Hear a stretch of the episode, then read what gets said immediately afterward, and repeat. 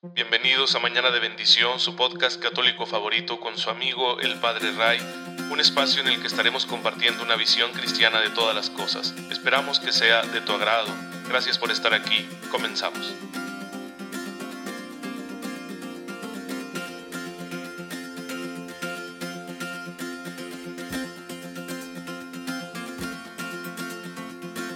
Muy feliz viernes tengan todos ustedes, queridos hermanos. Soy su amigo el Padre Ray. Les un fuerte abrazo y un cordial saludo y ya saben mi deseo de todos los días que tengan una fe muy pero muy viva que les permita crecer siempre en santidad, es decir, responder de una forma lo más generosa posible en todos los asuntos que tengamos que vivir en este día, con las actitudes, con los valores de Cristo, con la manera de actuar del Salvador. A eso estamos llamados y en eso consiste la santidad.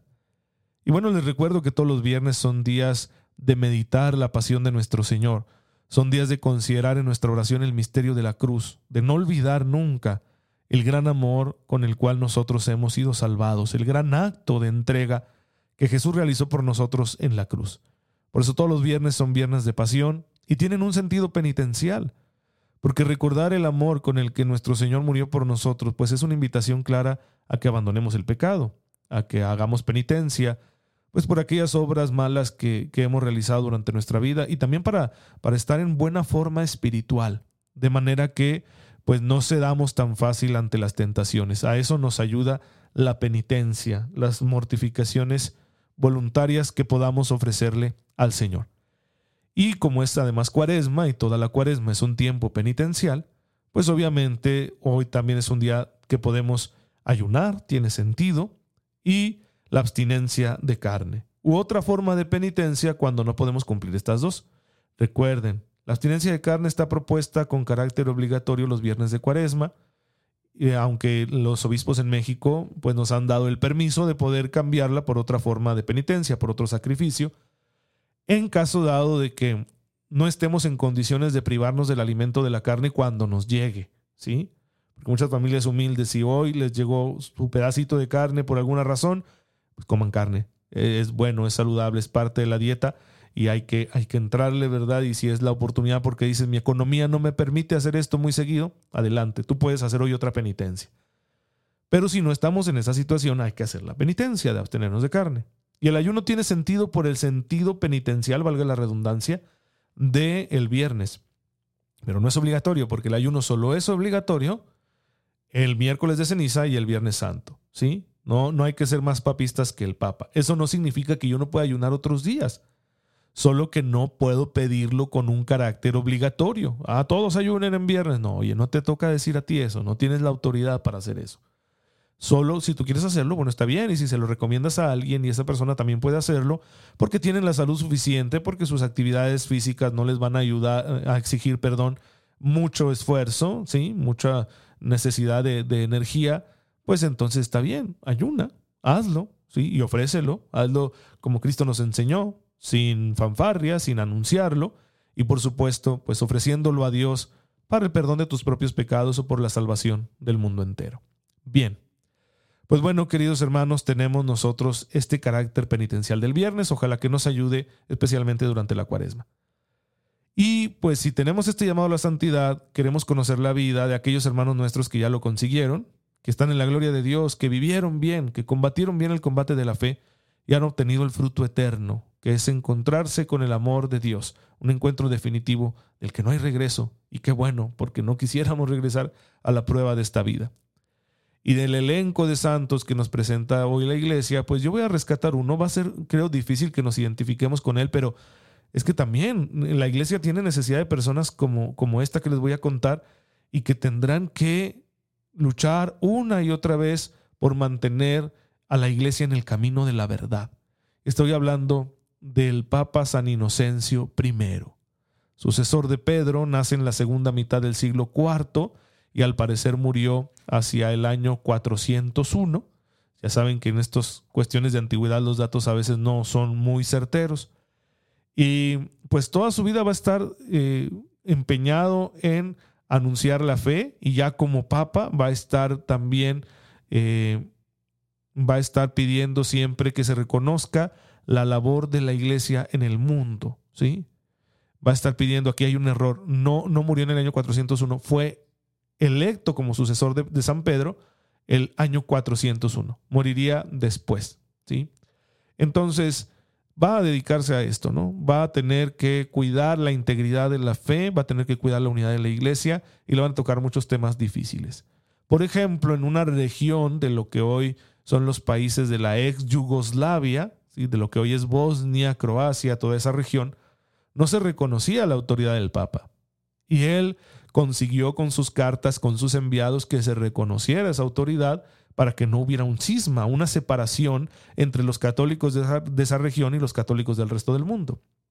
De igual manera, se opuso al emperador Arcadio, quien, como no le gustaban las cosas que decía el obispo de su ciudad, el gran Juan Crisóstomo, San Juan Crisóstomo, que era un predicador pues audaz, valiente, ¿no? Y que le decía a los nobles, a la corte de, de Constantinopla, pues que estaban portándose mal, el emperador no le gustaban estas palabras, lo expulsó, lo desterró y el papa reprendió al emperador por esa razón y, el papa expulsó a los partidarios del emperador Arcadio de la ciudad de Roma, ¿sí? Porque pues eh, quería que se respetara la integridad, la verdad que estaba diciendo San Juan Crisóstomo, no estaba diciendo una mentira. Simplemente estaba señalando las faltas de unos gobernantes que se decían cristianos.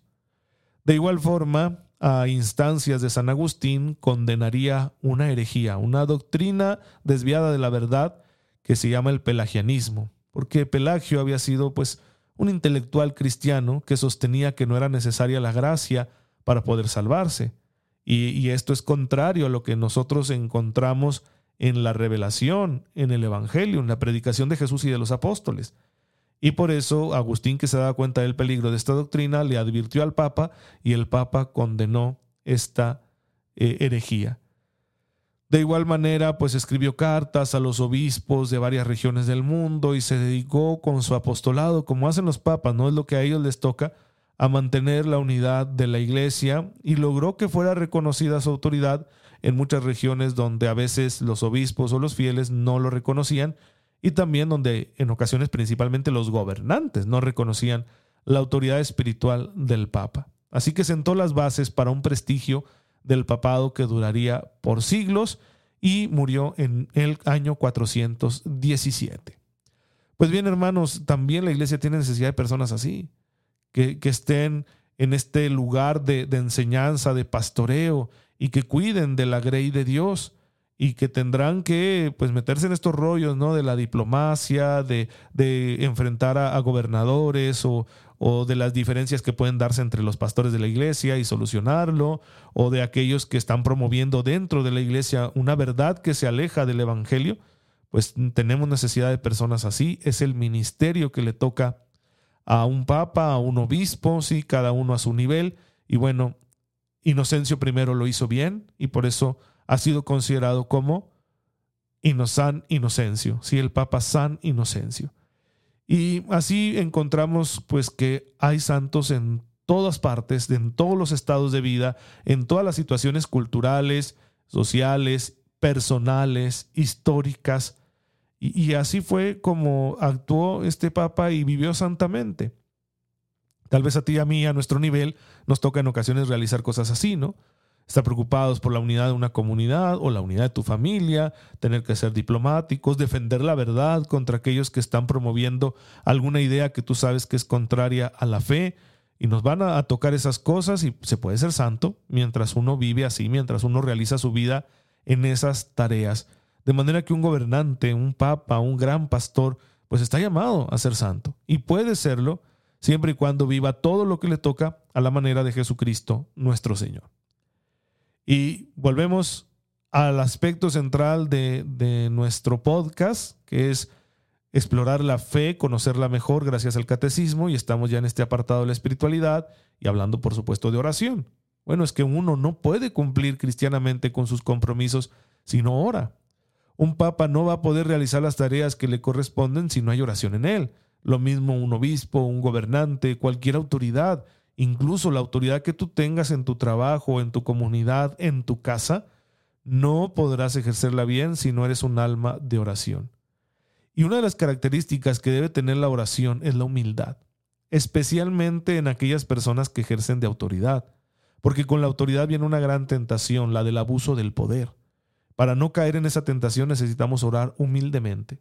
Y el catecismo nos presenta a partir del número 26-17 a un modelo de oración humilde que está muy unido a Jesucristo nuestro Señor, y es María, nada más y nada menos que la Madre del Señor. Nosotros entendemos que ha sido elegida porque está llena de la gracia de Dios.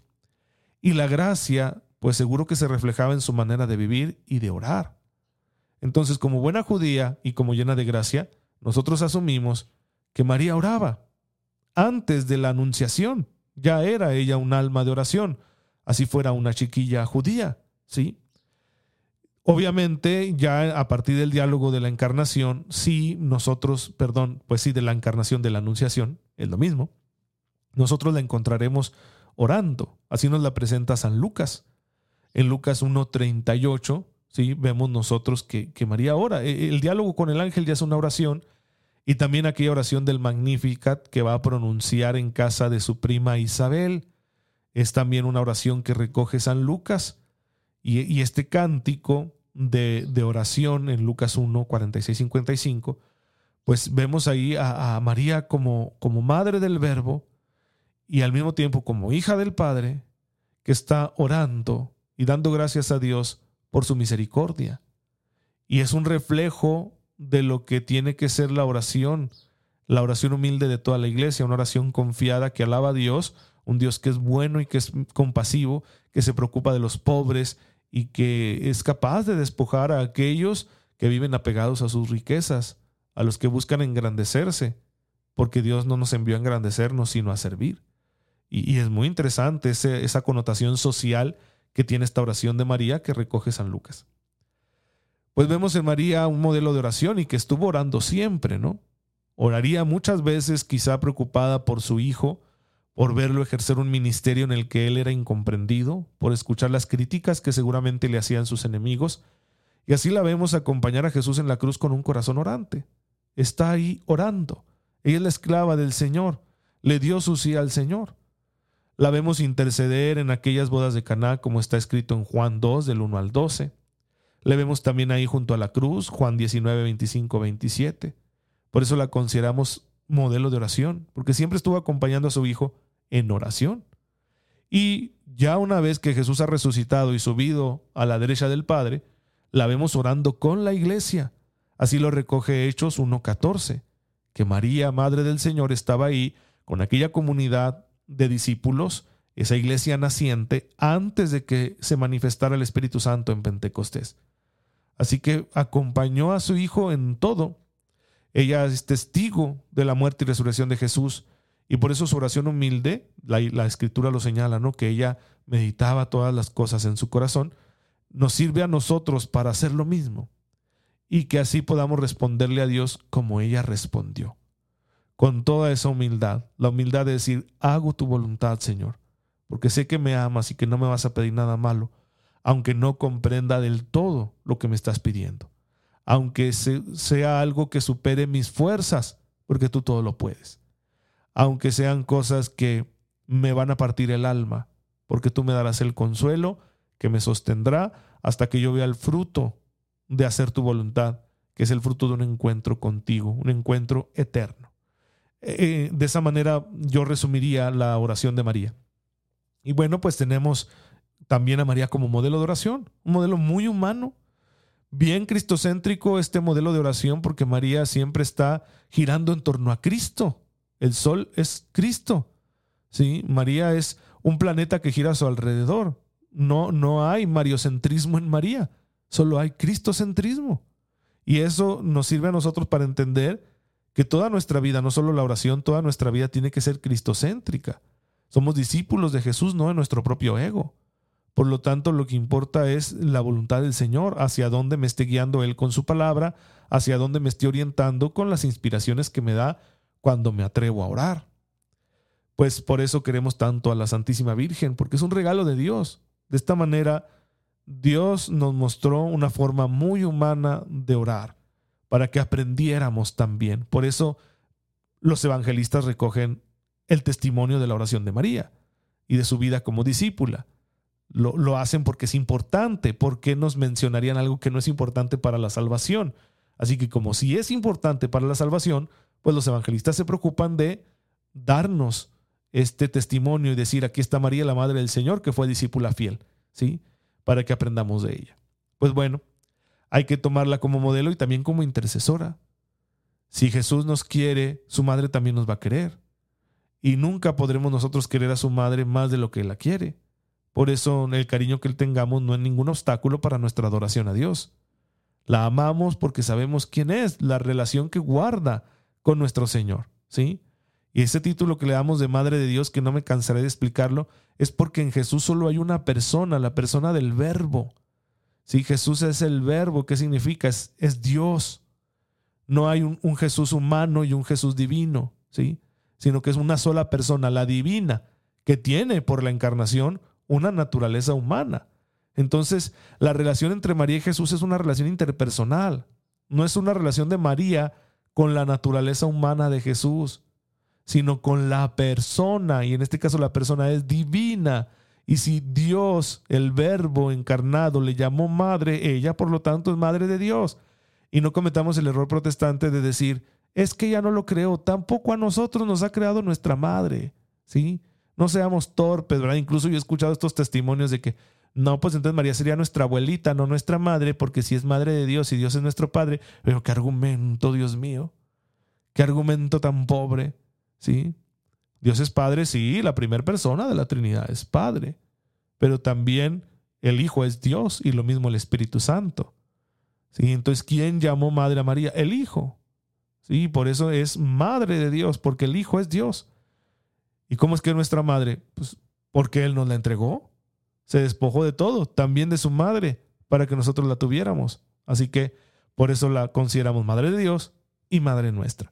Pues bien, tenemos un modelo, un gran regalo de parte de Dios para que aprendamos a orar. Ojalá que podamos ser también muy marianos, ¿sí? Porque ser mariano es amar más a Dios. Creer en, la Virgen María, en su intercesión, pedirle, ¿sí? Sus, sus constantes ruegos por nosotros, especialmente en momentos de necesidad, es algo muy agradable para Dios. Porque Él nos ha concedido a todos interceder, ¿por qué se lo habría de negar a la Madre del Señor? Así que también intercede por nosotros. Y que nadie diga, es que los muertos no saben nada, están por allá, se están quedando con una teología del Antiguo Testamento. No, no conocen la teología del Nuevo Testamento, que habla de que los muertos que, han, que están en la gloria de Dios no están dioquis. ¿Sí? Si leemos la carta a los hebreos, ahí dice claramente que nosotros nos hemos acercado a la Jerusalén celestial, a los espíritus de los justos. ¿Sí? No, no, están allá haciendo nada. ¿Qué hacen? Oran porque están amando. Si están con el amor, están amando. Y es su amor el que nos hace interceder por nosotros. ¿Necesita Dios de la intercesión? Pues no, como no necesita de tantas cosas. Pero si así lo ha querido hacer, nosotros respetamos la voluntad de Dios. ¿Necesita Dios que yo ore por los demás? No, no lo necesita. Pero Él quiere que ore por los demás, entonces pues lo hago. Y bueno, qué, qué padre que los demás aprovechen de mi oración, ¿no? Y si Dios se sirve de la oración de este gran pecador, pues con cuánta mayor razón no se va a servir de la oración de la madre de su hijo, ¿sí? de María Santísima, que está en la gloria, pues claro que se va a servir de ella y por eso nos acogemos a su poderosa intercesión. Por eso decimos esa oración de, bajo tu amparo nos acogemos, Santa Madre de Dios. No desprecies las oraciones que te dirigimos en nuestras necesidades, antes bien, líbranos de todos los males y peligros. Por eso rogamos así y no es una ofensa a Dios. Señor, te damos gracias, porque entre tantos regalos que nos das, nos has dado a María, Madre de tu Hijo, como modelo de oración. Ayúdanos a imitarla y a acogernos siempre a su maternal intercesión. Por Jesucristo nuestro Señor. Amén. El Señor esté con ustedes. La bendición de Dios Todopoderoso, Padre, Hijo y Espíritu Santo, descienda sobre ustedes y les acompañe siempre. Gracias hermanos por estar en sintonía con su servidor. Oren por mí, yo lo hago por ustedes. Una disculpa, Vasijas de Barro no ha salido. Saben que estuve un poco afónico y ese podcast necesita bastante tiempo para grabarse, pero ahí va a estar. Yo les aviso, yo les mando el, el link para que lo puedan escuchar allí en Spotify. Eh, recen mucho por mí y nos vemos mañana si Dios lo permite. Síganse cuidando.